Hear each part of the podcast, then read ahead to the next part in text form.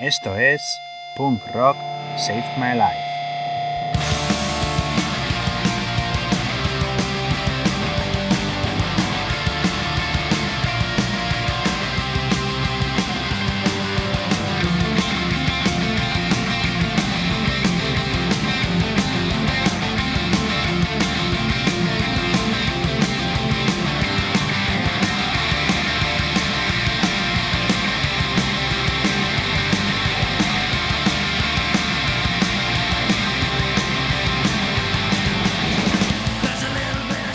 Hola de nuevo a todos y a todas, soy Coldo Campos y os doy la bienvenida a un nuevo episodio de Punk Rock Save My Life.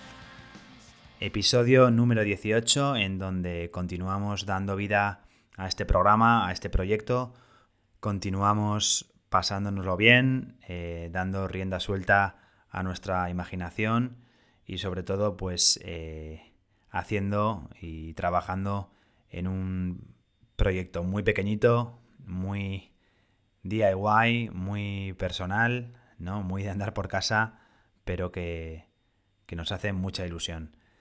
Este episodio número 18 lo comenzamos tras haber alcanzado la semana pasada la cifra de 800 reproducciones totales de nuestro podcast, 100 de ellas eh, en apenas dos meses.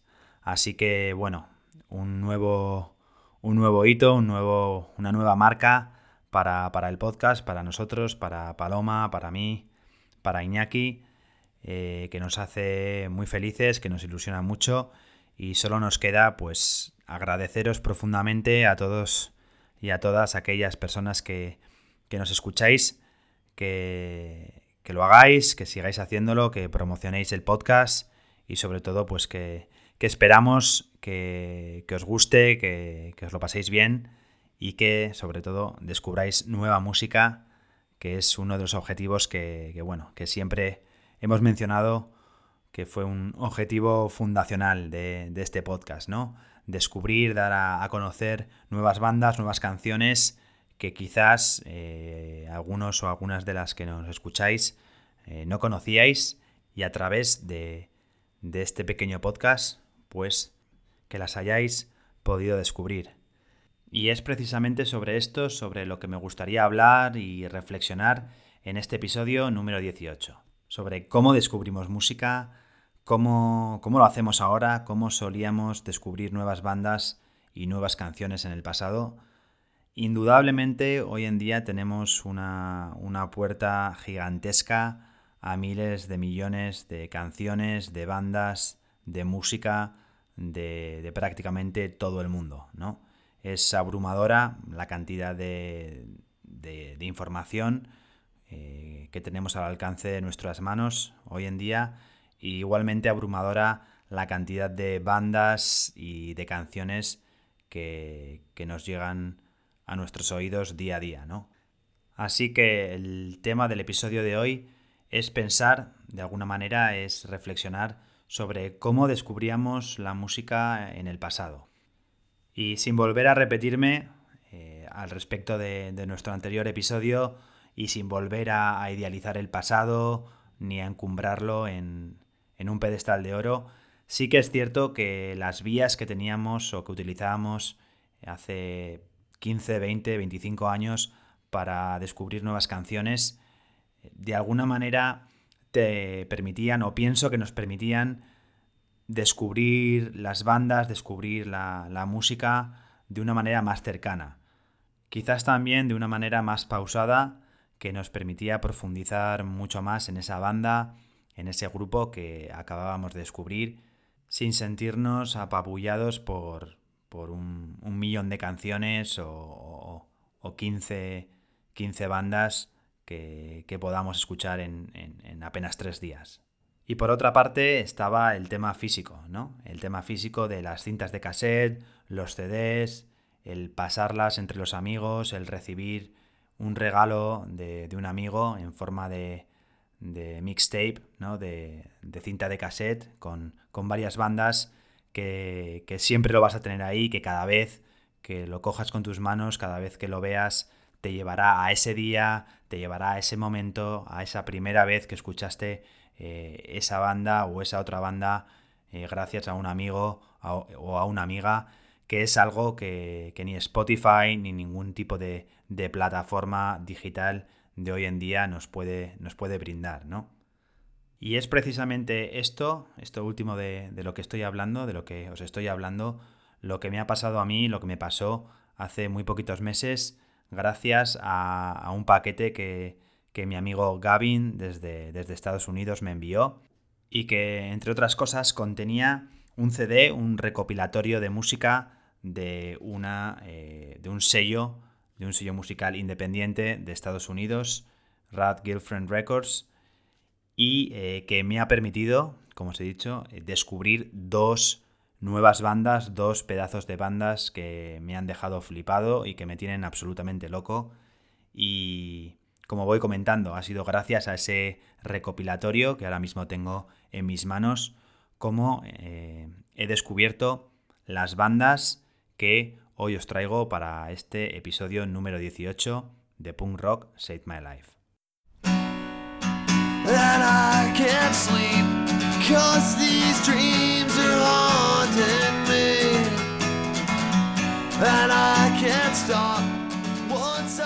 Dos bandas muy pequeñas, humildes, pequeñas en el sentido de que no son mundialmente o a nivel internacional conocidas o prácticamente son totalmente, totalmente desconocidas, diría yo. Dos bandas que nunca han pisado los escenarios de Europa y que sin, haberme topado con, este CD recopilatorio que, me envió mi amigo Gavin, muy difícilmente habría descubierto su música y tampoco podría estar compartiéndola con todos vosotros y vosotras en este episodio de hoy.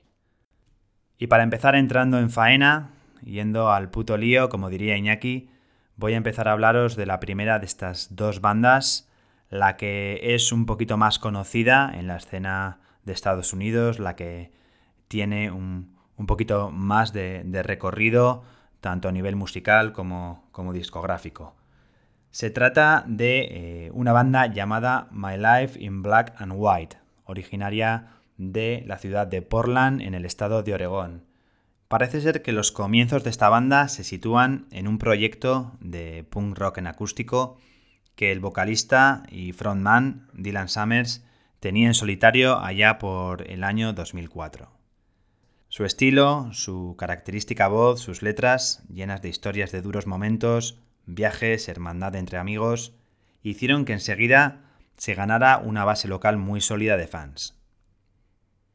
Nuevas incorporaciones a la banda, que entre otras cosas parece ser que añadieron un sonido más cercano al punk rock irlandés, llevaron a buscar a, a los componentes de la banda un nuevo nombre para la formación. Y así surgió My Life in Black and White, que recorrió los escenarios del norte de Estados Unidos con una cerveza en cada mano.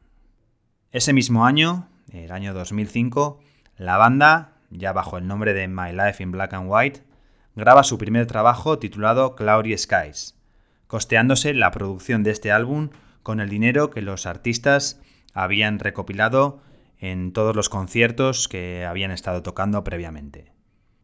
Después de pegarse otro año tocando y bebiendo con muchas bandas locales, el grupo regresó al local de ensayo para trabajar en lo que sería su segundo disco, titulado Bottles Our Breakdowns. Este disco salió a la luz en el año 2007 y nuevamente produjeron el disco ellos mismos.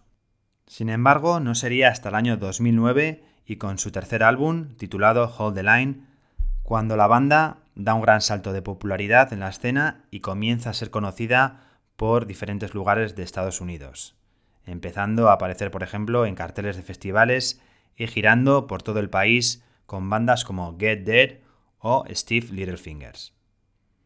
En el año 2014, la banda saca su cuarto álbum de estudio titulado Columbia, el disco con el que precisamente yo he descubierto esta banda hace tan solo pocos meses. Un disco que para mí es un auténtico pepinazo de álbum y que me tiene absolutamente enganchado. En este trabajo parece ser que la banda explora nuevas fronteras musicales y se distancia un poco del sonido que traía en sus anteriores trabajos sin perder del todo una cierta continuidad o una cierta fidelidad a, su estilo y a su sonido. La banda se tomaría seis años para sacar su siguiente trabajo. Y ahí eh, fue cuando el destino fue bastante fatídico. Supongo que, como para muchas otras bandas que escogieron el año 2020 para sacar nuevos trabajos. El quinto álbum de estudio de My Life in Black and White, titulado Build for This, fue lanzado el 1 de marzo del año 2020. Y el resto ya sabéis cómo sigue. Como he comentado antes, la banda nunca ha pisado los escenarios europeos, pero sí que se mantiene activa, pese a que prácticamente no pudieron promocionar lo que ha sido hasta la fecha su último trabajo. Y para dar paso a escuchar algo de la música de esta banda, he elegido un tema precisamente de, este álbum, Columbia, el álbum que, me ayudó a descubrir al grupo, y he elegido un tema, el tema número 4 en, el álbum, titulado Final Hour. Es un tema donde se puede apreciar esa, esa influencia folk, esa influencia también un poco irlandesa. Es un tema eh, alegre, un tema, bueno, profundo al mismo tiempo y que, y que, bueno, a mí me mola mucho y por eso he elegido este tema eh, para que, que, bueno, si no lo habéis hecho ya, descubráis a My Life in Black and White. Os dejo con Final Hour y enseguida regreso con vosotras para dar paso a la segunda banda que analizo en, en el episodio de hoy. What will I see in my final hour? Whiskey bottles, radio towers. Oh, a blonde haired boy kissing daddy goodbye. I'll see you on the other side.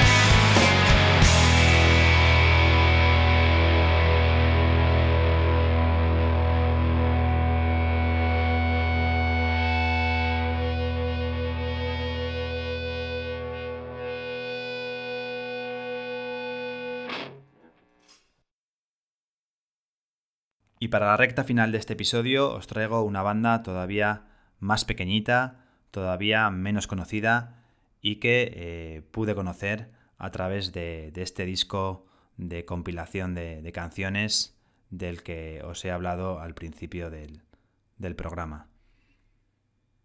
Esta banda, Grave Neighbors, o traducido al castellano, Vecinos de Tumba, es originaria de la ciudad de San Luis, en Missouri, Estados Unidos, y tan solo tiene un único disco que eh, vio la luz este mismo año, en el año, en el año 2021.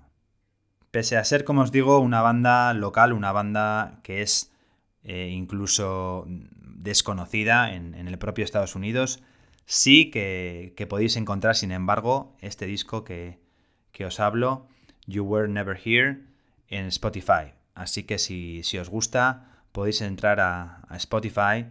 Una de las ventajas del presente, una de las ventajas de, los tiempos de, hoy en día, que, bueno, que, no teníamos antes, ¿no? Podéis entrar a Spotify y disfrutar de la música de, de esta banda local de la ciudad de San Luis, en Missouri, de Estados Unidos.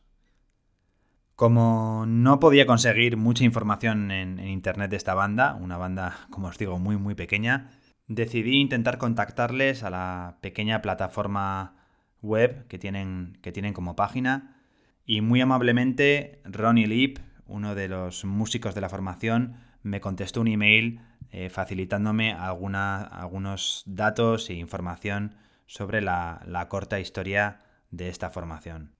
La banda se forma en el año 2016 con este, este chico, Ronnie Leap, a la cabeza, dando forma a su primer trabajo en forma de LP, titulado The Search. Al cabo de un año la formación se disuelve y es en el 2018 cuando entran nuevos componentes a la banda, construyendo la formación que se, que se mantiene hasta la fecha de hoy. Las canciones de este grupo varían según el miembro de la banda que las escribe, y es que en Grave Neighbors, hasta tres de los componentes escriben las canciones. La banda tiene una regla. Tú la escribes, tú la cantas. Así que, por ejemplo, en su trabajo You Were Never Here, tenemos canciones cantadas por tres voces diferentes. Los temas 1, 4, 5, 6, 9, 10 y 11, por ejemplo, son cantadas por el guitarrista principal, Ronnie Leap, con un estilo e influencias más cercanas al punk folk al country. Los temas 2, 3 y 7, sin embargo, son cantados por el segundo guitarra de a bordo, Darren, con unas influencias más cercanas al punk pop. Finalmente, la canción número 8, Tail Lights, es cantada por el bajista, Jason, con influencias de bandas de punk más típicas como Pierce o NoFX. Como elemento anecdótico eh, sobre esta banda, me comentaban que cuentan con un talentoso músico de jazz, David Newman, que sin que el resto de la banda sepa muy bien cómo, ha acabado tocando la batería en esta formación. Así que ya veis, gracias a este recopilatorio, este CD que tengo en mis manos del disco discográfico independiente Rad Girlfriend Records, he podido descubrir una banda tremendamente pequeña de una ciudad de Missouri, en Estados Unidos, y que ahora aquí en Punk Rock Save My Life estoy pudiendo compartirla con todos vosotros. Antes de ir despidiéndome, de ir finalizando el episodio, como siempre hago, agradecer a todas esas personas que habéis hecho posible esas 800 reproducciones totales y comentaros que, que bueno, nos aproximamos al final de este año, 2021, y en esta recta final de año, si todo va bien, intentaremos ofreceros un programa muy especial, desde un lugar muy especial, que, si se puede producir va a ser, va a ser realmente, realmente único y que espero, esperamos poder grabarlo y poder ofreceroslo aquí en Punk Rock Save My Life. De verdad, espero que os hayan gustado estas dos bandas que hoy os he traído, que indaguéis en la música, que os flipe lo mismo que me ha flipado a mí.